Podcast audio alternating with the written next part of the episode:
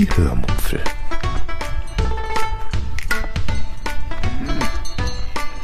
Aus dem Tagebuch einer Allgäuerin.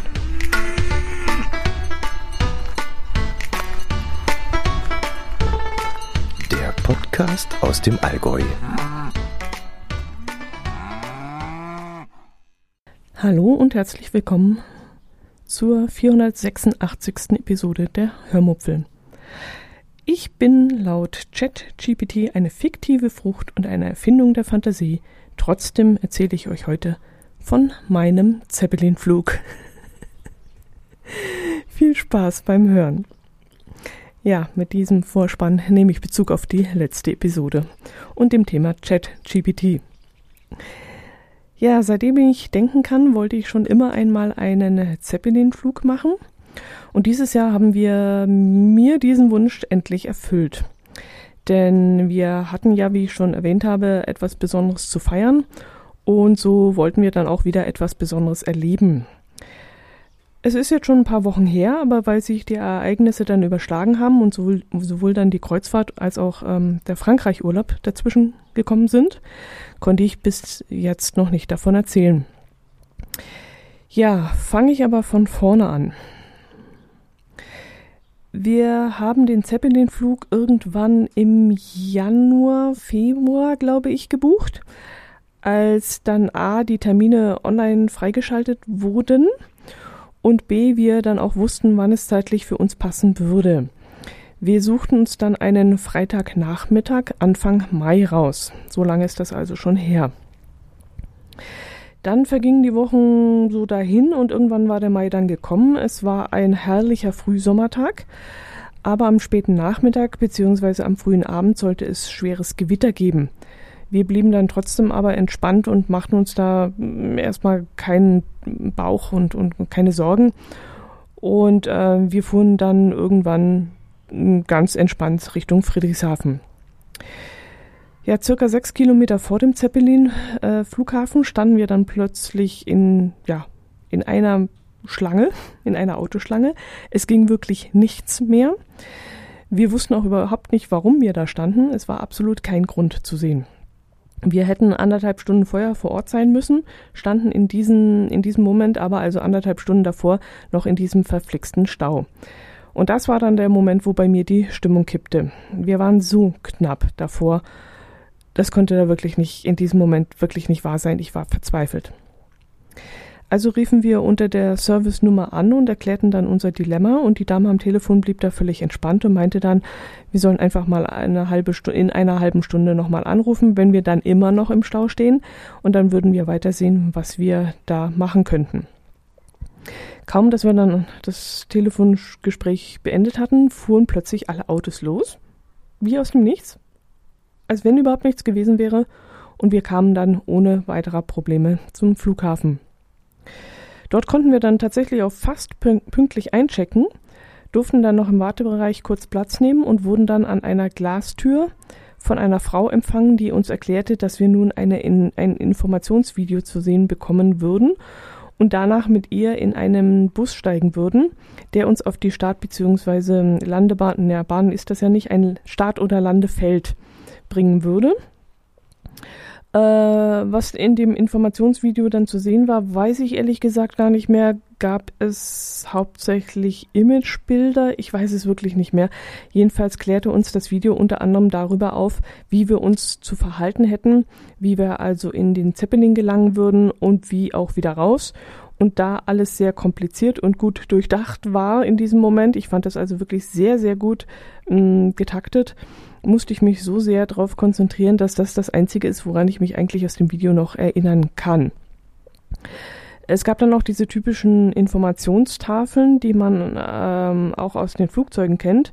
Nur, dass hier nichts mit einer Atemmaske zu lesen war, äh, weil wir diese Höhen gar nicht erreichen würden, sondern es wurde vor allem die Schwimmweste erklärt, denn wir würden über den Bodensee fliegen und da wäre das schon wichtig und wie man dann äh, den Zeppelin nach einer Notlandung beziehungsweise Notwasserung heißt das, glaube ich, verlassen muss.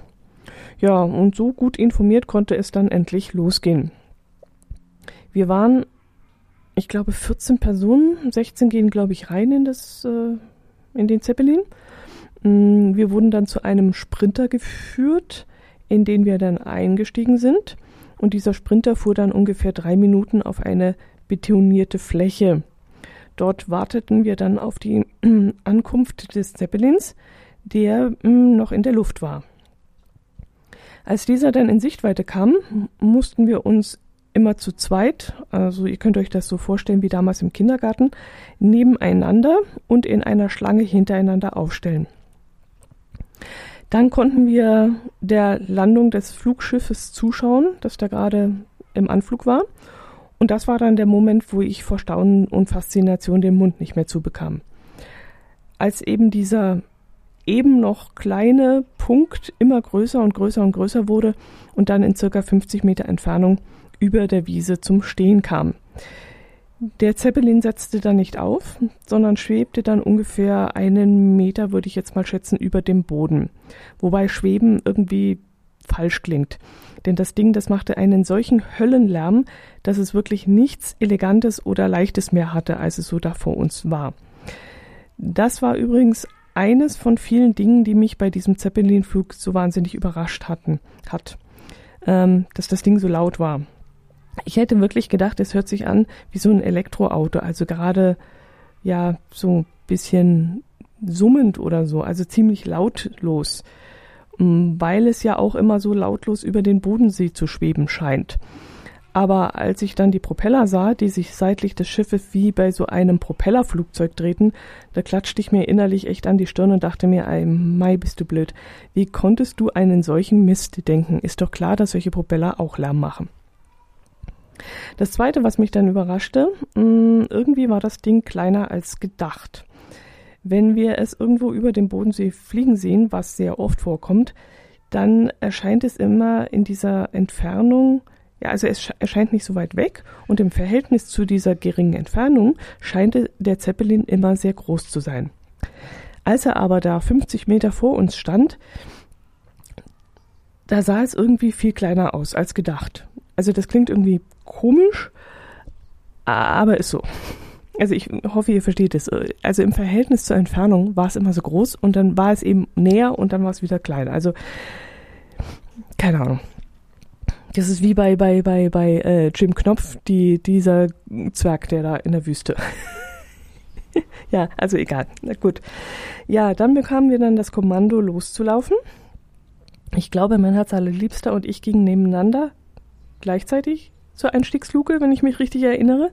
Also ich, ich habe so das Gefühl, das war wie in so einer in so einer Wolke in dem Moment, in der ich da schwebte. Also ich habe irgendwie alles mitgekriegt und auch alles wieder irgendwie nicht. Ähm, ja, an dieser Einstiegsluke war dann eine Treppe hinuntergelassen worden. Aus dieser stiegen dann nacheinander zwei Fluggäste aus und liefen uns hintereinander schnurstracks entgegen und an uns dann vorbei und dorthin, wo die anderen wartenden Gäste standen. Parallel dazu stieg erst mein Herz allerliebster in die Kabine ein und danach ich. Es ist also dann so, dass der Zeppelin immer gleich schwer sein muss. Das heißt, wenn eine Person aussteigt, na muss eine andere einsteigen. Aus diesem Grund waren im Inneren dann alle Passagiere aufgestanden und hatten sich in den Mittelgang gestellt. Und als wir dann einstiegen, wurden uns zwei Plätze im vorderen Bereich zugewiesen und das lief wirklich alles generalstabsmäßig. Jeder hatte seinen Platz und jeder wusste, wann er was zu tun hatte. Als dieser Passagierwechsel dann komplett abgeschlossen war und wir alle unsere Gurte angelegt hatten, hob der Zeppelin dann plötzlich ohne Verwarnung ab. Und ich musste in dem Moment, ich wusste in dem Moment gar nicht, wie mir da geschah.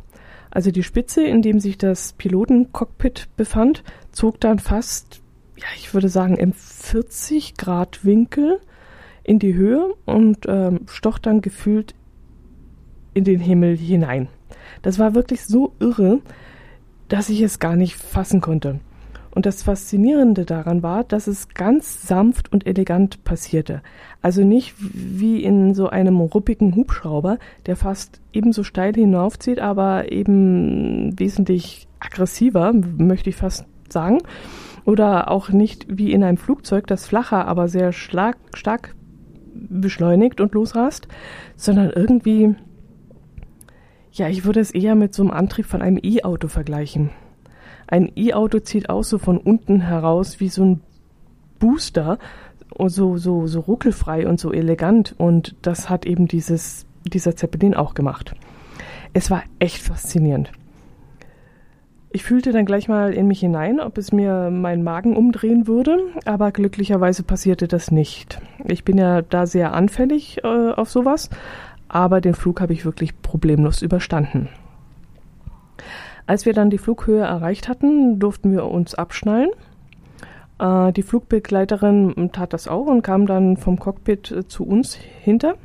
Und sie erklärte uns dann, dass wir äh, jetzt nun dem Piloten einige Fragen stellen könnten mm, und auch ihr. Und außerdem sei ja das Fenster im vorderen Teil offen und man dürfe gerne rausfotografieren. Man solle nur darauf achten, dass nichts rausfällt. Da ich da genau neben dem Fenster sah, brauchte ich dann bloß die Kamera hochzuhalten, um tolle Bilder zu bekommen. Dafür kamen dann aber auch äh, die anderen Passagiere zu mir vor und beugten sich dann vor mir zum Fenster hinunter, was dann ein bisschen blöd war. Aber nach ein paar Minuten hat sich das dann gelegt. Dann waren alle durch und ich hatte dann meine Ruhe dort vorne. Naja, ruhig war es dann trotzdem nicht, denn so ein Zeppelin macht ja, wie gesagt, äh, sehr viel Lärm und auch in der Luft. Dadurch, dass ja eines der Fenster geöffnet war, hörten wir dann nicht nur die Rotoren von außen äh, reindringen, also den Lärm der Rotoren, sondern auch den Fahrtwind. Und das ist dann ungefähr so, als würde man mit offenem Fenster äh, das äh, ja, Autofenster fahren. Also wenn man im Auto sitzt und so, ich würde jetzt mal sagen, so 30, 40, 30 km/h fährt, hat das Fenster runter und dann hört man ja auch den Motor und äh, die Windgeräusche. Ja, und hier war das eben so, Windgeräusche und Rotorgeräusche. Wir konnten dann ganz viele Fragen an die Flugbegleiterin stellen, die über sehr viel Wissen verfügte und auch kleine Anekdoten zu erzählen hatte. Das war wirklich sehr unterhaltsam. Manchmal rief dann auch der Pilot etwas dazwischen und man hätte auch, wie gesagt, zu ihm vorgehen können und ihm über die Schultern schauen können und ihm auch Fragen stellen können. Ich habe das nicht gemacht, ich habe einfach nur genossen. Wir flogen dann am Bodensee entlang bis nach Meersburg. Von dort aus bogen wir schräg links ab und überflogen die Insel Mainau. Kurz danach wendete, wendete der Pilot, sodass wir die Reichenau nur aus der Ferne gesehen hatten, also bis zu ihr kamen wir nicht mehr. Dann ging es wieder den gleichen Weg zurück. Der Flug sollte dann nur 30 Minuten dauern, das hatten wir gebucht. Und für diese äh, 30 Minuten reichte die Strecke gerade so aus. Allerdings hatten wir dann ein Problem. Am Flughafen Friedrichshafen und rund ums Zeppelin-Gelände fand an diesem Tag eine Oldtimer-Veranstaltung statt. Und in diesem Rahmen flogen dort auch an diesem Tag alte Propellermaschinen, so Doppeldecker und so ein Zeug. Unter anderem fand dort dann auch eine Flugshow mit diesen alten Flugzeugen statt. Und weil diese dummerweise Gerade in dem Moment, als wir landen wollten, dort ihre Loopings in der Luft drehten, konnten wir leider nicht landen. So ein Pech aber auch. Deshalb mussten wir leider etwas länger in der Luft bleiben. Genauer gesagt, statt 30 Minuten waren wir dann eine volle Stunde oben. Der Pilot flog dann noch einmal Richtung Bodensee und wieder zurück und über ein paar Dörfer und über Apfelfelder rund um Friedrichshafen. Und er legte sich dann auch noch in eine Kurve und was das Ganze auch ein bisschen schräg machte. Also der liegt dann auch leicht schräg, der Zeppelin. Und so trödelte er eben eine ganze Weile herum. Und es war wirklich herrlich. Ja, ja, und dann war es dann doch irgendwann vorbei. Wir bekamen dann die Landeerlaubnis nach, wie gesagt, einer Stunde und konnten im gleichen Stil, wie wir auch gestartet waren, wieder landen. Die Spitze des Zeppelins senkte sich dann und wir flogen im steilen Winkel der Erde entgegen. Und ich sah die Landebahn dann direkt voraus auf uns zukommen. Es war wirklich ein ganz irres Gefühl. Als wenn er jetzt mit der Spitze in den Boden einstechen möchte, so wie er zuvor, als wir gestartet waren, mit der äh, Spitze in den Himmel stach. Als wir dann gelandet waren, war die Entladung der Kabine etwas schwieriger, denn wir hatten auf unserem langen Flug viel Flugbenzin verbraucht. Und so musste jetzt nicht nur, ja, mussten jetzt nicht nur die Menschen ausgetauscht werden, sondern auch die fehlende Flüssigkeit. Also wurden Sandsäcke herbeigetragen, die unter den Sitzen verteilt wurden, so dass der Zeppelin dann wieder ungefähr das gleiche Gewicht wog wie zuvor. Und wir mussten dann wieder einzeln aussteigen und dann schnurstracks auf die Damen am Feldrand zulaufen, die uns wie so Flughafenlotsen zu sich winkten. Uns war verboten worden, zwischendrin anzuhalten und zu fotografieren, um eben aus diesem Gefahrenbereich schnell rauszukommen. Denn wenn eine Böe das Schiff erfassen würde, würde sich das Schiff mit Schwung um die eigene Achse drehen und das kann dann ziemlich gefährlich werden. Deshalb mussten wir möglichst zügig aus diesem Wendebereich heraus. Als dann der Passagierwechsel stattgefunden hatte, hob der Zeppelin dann wieder lautstark ab, und als dieser in luftiger Höhe war, kam der Bus zu uns gefahren, um uns wieder abzuholen. Am Terminal bekamen wir dann alle eine Urkunde ausgehändigt, die uns zum absolvierten Zeppelin-Flug gratulierte. Außerdem bekamen wir dann ein kleines Buch, in dem die Geschichte des Zeppelin-Baus und Flugs beschrieben wurde. Mm, alles war dann sehr, sehr hochwertig und auch wirklich sehr nett gemacht. Wir schauten dann noch im Souvenirshop vorbei und kauften uns den obligatorischen Kühlschrankmagneten und eine Tasse. Und beides erinnert uns jetzt in unserer Küche an dieses ganz besondere und wirklich unvergessliches, äh, unvergesslich schönes Erlebnis. Auf dem Heimweg sind wir dann wegen des feierlichen Anlasses wieder einmal im Tannenhof im, im Westallgäu in Weiler eingekehrt. Wir hatten uns dort wieder ein Fünf-Gänge-Menü zusammenstellen lassen. Und da ich euch schon öfters davon erzählt habe, da brauche ich davon jetzt nicht nochmal anfangen. Es gibt ja einige Episoden dazu in meinem Podcast. Und ähm, ja, die könnt ihr ja nachhören, wenn euch dieses tolle Hotel und dieses tolle Restaurant interessiert. Ja, dann habe ich euch noch etwas Nachhalliges mitgebracht, was mich ziemlich lange schon beschäftigt und das euch jetzt vielleicht auch ein bisschen nachhallend beschäftigen wird. Ich weiß nicht, ob ihr es gesehen habt, aber bei König der Löwen. Nee, Quatsch. Ich vergiss immer den Namen dieser Sendung, ist ja unfassbar. Höhle der Löwen, so heißt das. Also, äh, bei Höhle der Löwen, was mein Herz allerliebster immer sehr gerne anschaut, stellte ein Mann vor einiger Zeit eine App vor, für die er eine Finanzspritze von, ich glaube, mich richtig zu erinnern, 70.000 Euro haben wollte. Und diese App soll zukünftig Zeitungsartikel vorlesen. Und zwar meinte dieser Entwickler, dass die jungen Leute heutzutage keine Zeitung mehr lesen wollen, sondern dass sie Zeitung hören wollen. Und er hat da eine App entwickelt, die Zeitungsartikel vorliest. Und das geht dann so, er schließt Verträge mit diversen Verlagen ab, äh, dass er diese Artikel, die dort in den Zeitungen stehen, auch verwenden darf. Dann sucht er bestimmte Artikel, die er interessant findet, raus und schickt diese dann zu seinen freien Mitarbeitern. Die lesen diese Artikel dann ein. Das kann innerhalb weniger Stunden passieren, aber auch mal zwei, drei Tage dauern, meinte er. Und dann wird dieser vorgelesene Zeitungsartikel in die App gespielt und mit einem ansprechenden Cover versehen, so dass man dann durch die App blättern kann und entscheiden kann, was einen anspricht und was man anhören möchte. Und das hat mich dann wirklich ein bisschen länglich beschäftigt. Mein erster Gedanke war, wenn ich eine Zeitung lese, also wenn ich eine Zeitung abonniert habe und die in der Regel schon in digitaler Form vorliegt, dann kann ich mir diese Artikel ja inzwischen per Text-to-Speech vorlesen lassen.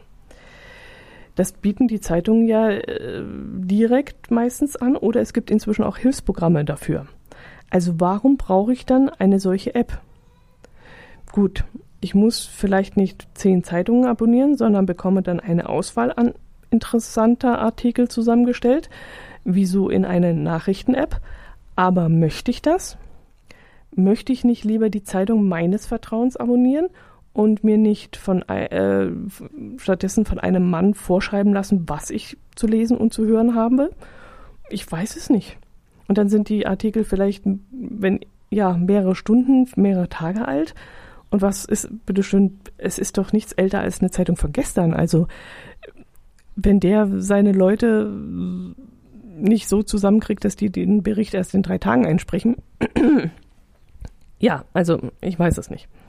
Ja, und weiter. Ich habe ja äh, schon ein paar Nachrichtenpodcasts abonniert, die mir ja die Geschehnisse des Tages fundiert und sehr gut aufbereitet erklären und auch mit O-Tönen unterstreichen und gut recherchiert haben. Also warum sollte ich dann so monoton vorgetragene Zeitungsartikel anhören? Und das Abo in dieser App soll irgendwas zwischen 6 und 9 Euro im Monat kosten.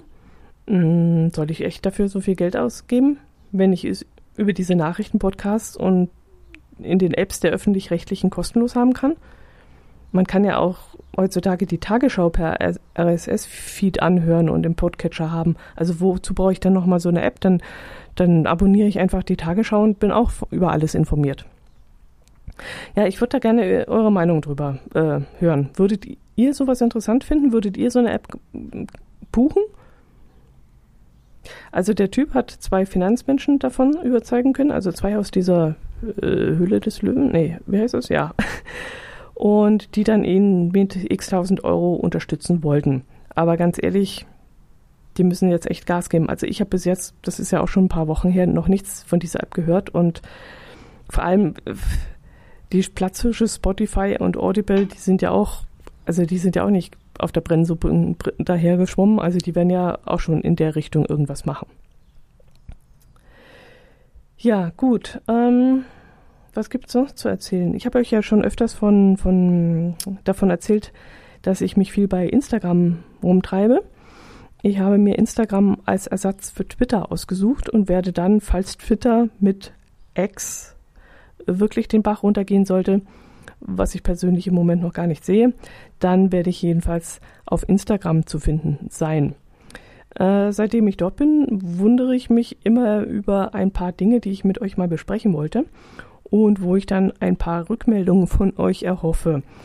Ähm, ja, ihr seht, ihr werdet heute richtig gefordert. Also ich hoffe da wirklich auf Feedback, wie es so schön neudeutsch heißt. Ja, wo fange ich an? Hm, man hört ja immer viel von den sogenannten Influencern. Ich habe seltsamerweise diese Leute meist nur in Erwähnungen im Fernsehen oder in der Zeitung erlebt, aber auf Insta kommen sie mir irgendwie nicht unter. Vermutlich, weil ich mit meinem Minicamperin-Kanal nie zur Zielgruppe von irgendwelchen Beauty Babes und Wendlerschwoblern gehört habe. Aber seitdem ich jetzt über die ähm, auch einen Account von der Hörmupfel habe, werden mir diese nun doch leider regelmäßig in die Timeline gespült.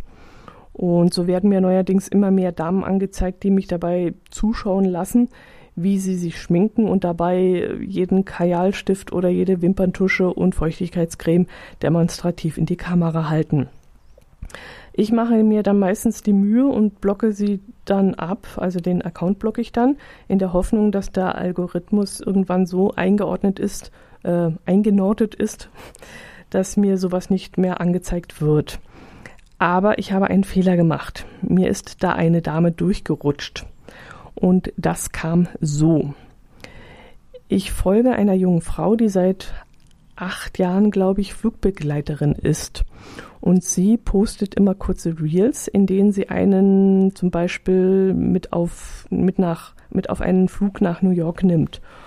Und auch vom, von ihrem Aufenthalt in New York postet sie dann immer ein Video und auch wieder vom Rückflug und wie sie die Koffer auspackt und wie sie sich dann abschminkt. Und ja, da sind wir genau da, wo ich nicht hin wollte.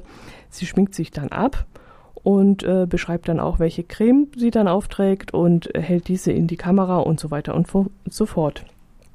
Und dieses Video dann, das ich ja zwangsläufig mit anschaue, wenn es mich interessiert, was sie auf dem Flug so alles erlebt hat, dieses Video muss dann irgendwie getaggt sein, dass ich äh, ja wieder diese Schminkvideos bekomme, dass ich da wieder in so eine Schiene reinkomme, wo immer wieder solche Damen gezeigt werden, die sich schminken. Ja, Gut, das ist dann das eine. Und das andere ist, auf meinem Minicamperin-Account wird mir so gut wie keine Werbung an sich angezeigt. Das heißt, mm, ja, ich bin da völlig safe. Doch mit dem neuen Hörmupfel-Account ist das leider nicht so. Da wird mir sogar sehr viel Werbung angezeigt. Und zwar so viel, dass es sogar nervt. Und jetzt wollte ich euch mal fragen, vielleicht kennt sich ja damit auch jemand aus, ist da mm, tiefer drin, wie ich sowas eindämmen kann. Gibt es da irgendeine Voreinstellung, die ich in meinem ja, Account einstellen kann? Ich habe da zwar schon recherchiert, aber ich habe da nichts gefunden. Ich habe da wirklich schon ganz viel Zeit damit verbracht. Ähm, habe dann auch immer wieder umständlich geklickt, nicht mehr anzeigen, ist für mich nicht relevant, interessiert mich nicht.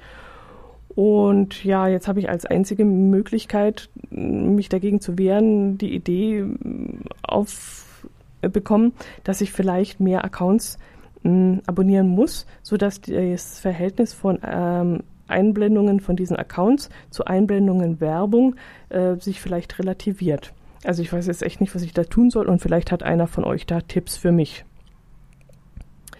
Ja, ein wenig konnte ich das Ganze schon in eine Richtung lenken, ähm, die aber auch eher so semi ist. Ähm, da ich beruflich gerade sehr unzufrieden mit der Gesamtsituation bin, habe ich jetzt öfter mal gezielt auf meine Berufsbezeichnung und auf diverse Weiterbildungsplattformen geklickt. Und seitdem ich das gemacht habe, werden mir auch jetzt sehr viele Stellenanzeigen und Weiterbildungsschulen angezeigt, beziehungsweise die Werbung davon. Und auch so Jobfinder-Portale werden mir jetzt als Werbung angezeigt. Also die nicht mehr so viele Feuchtigkeitscremes und Hundefutter, aber eben solche Werbung. Aber halt auch davon immer viel zu viel. Ja, äh, abschließend kann ich euch trotzdem noch einen Account empfehlen, äh, den ich irgendwie sehr herzerfrischend finde. Das ist ein junger Mann, der auch Flugbegleiter ist. Er ist, glaube ich, 25 Jahre alt. Oh, ja, er scheint nicht allzu oft unterwegs zu sein, so wie seine Kolleginnen. Aber er nimmt einen auch gerne einmal mit, wenn er irgendwo zu Hause unterwegs ist. Ich glaube, er ist sesshaft in Frankfurt. Jedenfalls gibt es von ihm keine Schminkvideos, was ja auch sehr schön ist. Und er sagt dann am Anfang immer, hallo, wie geht's euch? Ich hoffe, es geht euch gut. Mir geht es sehr gut. Äh, das ist dann immer ein bisschen so wie Seitenbacher Werbung, äh, auch ein bisschen nervig, aber gut. Vielleicht ist das so ein Ding, so ein Wiedererkennungswert von ihm, den er, ja, wo, wo, wo er dann immer ausstrahlt, damit es sich so ein bisschen einbrennt. Ich weiß es nicht. Aber ansonsten ist er wirklich sehr, sehr sympathisch und auch seine Reels sind sehr unterhaltsam. Und ähm, kann ich durchaus empfehlen, wenn ihr euch für sowas interessiert. Aber Vorsicht, wenn ihr ihm folgt, werden natürlich auch die ganzen anderen Flugbegleiterinnen inklusive Schminktipps irgendwann in eure Timeline gespült werden.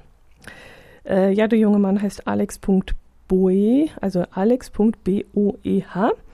Und äh, wenn ihr wollt, könnt ihr da mal vorbeischauen. Wie gesagt, er ist sehr herzerfrischend, aber es könnte dann sein, dass auch seine Flugbegleiterkolleginnen euch angezeigt werden. Ja, so, und das soll es zu diesem Thema gewesen sein. Ihr habt jetzt sicherlich im Hintergrund die Geräusche aus der Nachbarschaft gehört. Schreiende Kinder waren zwischenzeitlich unterwegs. Ich bin auch komischerweise ein bisschen heiser, weiß gar nicht warum. Vielleicht rede ich zurzeit zu wenig. und ja, jetzt werde ich meinen Garten weiter genießen. Es blüht und grünt. Es ist wirklich eine wahre Freude. Auch Oleander Blum, äh, Oleander Blum, meine, mein Oleander blüht hervorragend. Und ähm, ja, ich habe eine wirklich Heidenfreude an diesem Garten. Das werde ich jetzt weiter genießen. Ich wünsche euch ein schönes Wochenende, eine schöne Zeit. Macht es gut, bleibt gesund und wie gesagt, ich erhoffe mir jetzt dieses Mal wahnsinnig viel Feedback. Macht's gut. Servus.